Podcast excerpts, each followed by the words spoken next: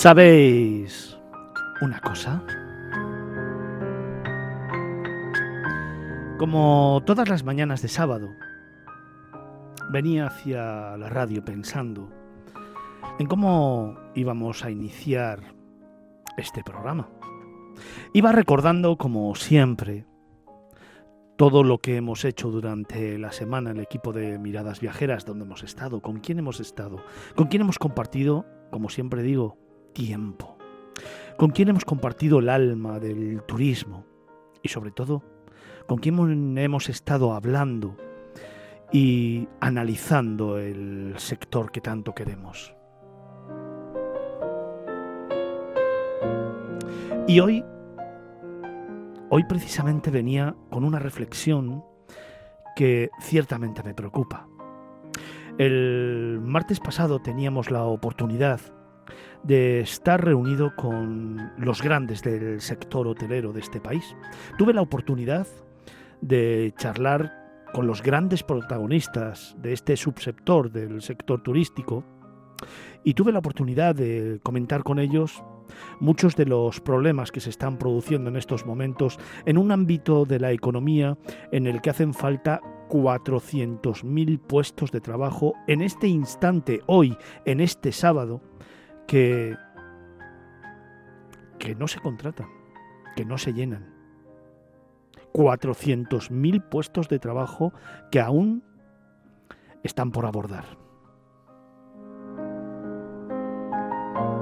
Pero es que ha ido pasando la semana y he tenido la oportunidad de mantener infinidad de reuniones con grandes protagonistas del sector del turismo y de la economía de nuestro país y a nivel europeo. Y el viernes, el jueves, perdón, participaba de ese Congreso de Turismo Sostenible y Comunicación en la provincia de Huesca, en el que también se habló precisamente de esta problemática. Se habló de la gente, se habló de formación, se habló de conocimiento del sector turístico, se habló en muchos casos de los que son en estos momentos los gestores de los destinos turísticos. Todo ello, porque os lo cuento, todo ello a qué me lleva, por qué hablaba de una reflexión que ciertamente me preocupa. Pues porque el denominador común de las cuatro reuniones o de las cinco reuniones que he mantenido durante este fin de semana ha sido precisamente analizar que nos falta personal cualificado en un sector que es el principal motor de la economía en España, que de esos 400.000 puestos de trabajo que en estos momentos se demandan tan solo, hay 60.000 candidatos para poder llenarlos, que de esos 400.000 puestos de trabajo, muchos de ellos, y os hablo de más de 250.000, los encontramos en estos momentos en países como Perú, como Colombia, como Costa Rica, como República Dominicana, que tanto por su formación como por su experiencia, como por cuestiones absolutamente normales como el idioma y la cultura, están deseando venir a nuestro país para aportar valor a nuestro sector turístico y en contra de lo que muchos piensen relacionando precisamente esta situación con el Ministerio de Asuntos Sociales o con la inmigración o con traer gente de fuera, esta gente, estos candidatos, son personas que están absolutamente formadas, con un trabajo detrás a sus espaldas extraordinario, con muchísima experiencia y con unas ansias y con una actitud de aportar conocimiento, de aportar valor y sobre todo de trabajar. De trabajar en un sector como el nuestro, en el que, y os apunto una segunda reflexión, los jóvenes no quieren estar. ¿Y por qué soy tan taxativo en este mensaje? Porque precisamente nos hemos dado cuenta que en esta pandemia, cuando ha habido que reincorporar al personal a sus puestos de trabajo, es precisamente esta franja de edad entre los 20 y los 30, incluso hasta los 35, los que no se quieren volver a reincorporar, los que prefieren estar en casa, los que no quieren asumir su puesto de trabajo, su realidad.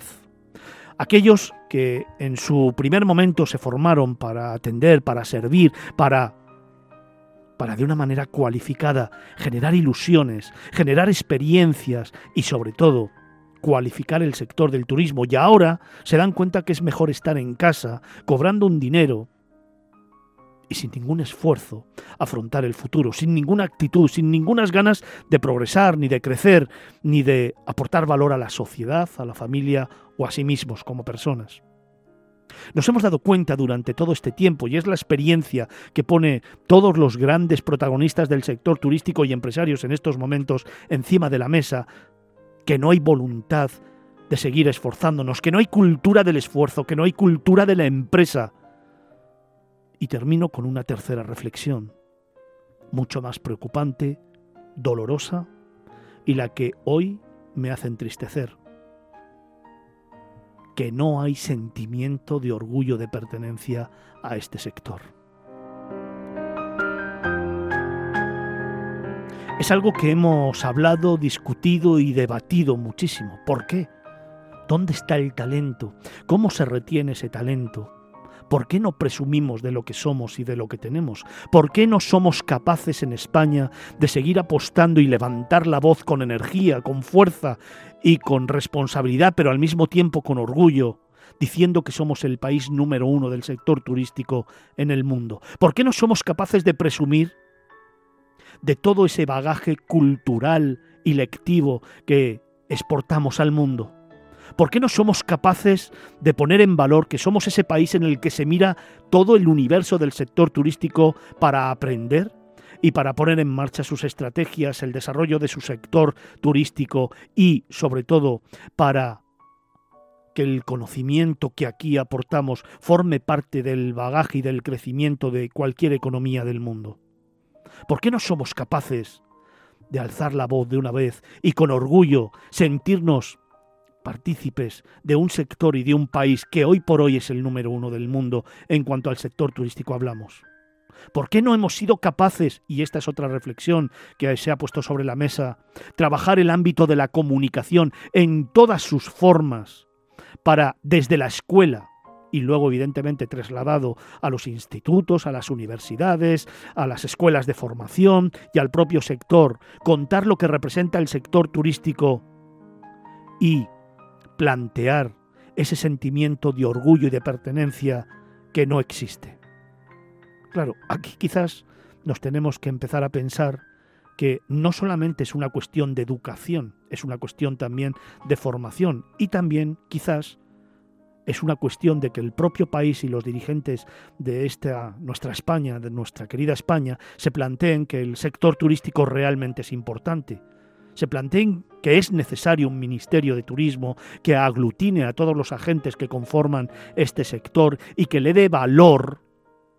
y digo bien, valor a un sector en el que en el año 2030 8 de cada 10 puestos de trabajo van a estar relacionados con él a nivel europeo. 8 de cada 10 personas van a tener algo que ver con el sector turístico en el año 2030. Y además es un sector que mueve entre el 14 y el 16% del PIB realmente no es un sector en el que merece la pena trabajar, merece la pena crecer, merece la pena evolucionar. ¿De verdad no creéis que es un sector en el que, además de generar experiencias, ilusiones y sueños, sea un lugar maravilloso donde trabajar y aportar todo el talento y la creatividad que tenemos? Yo creo que hay que hacérselo mirar porque del orgullo de pertenencia a este sector y a lo que representa el sector y todos sus subsectores depende la continuidad en gran medida de la economía de España.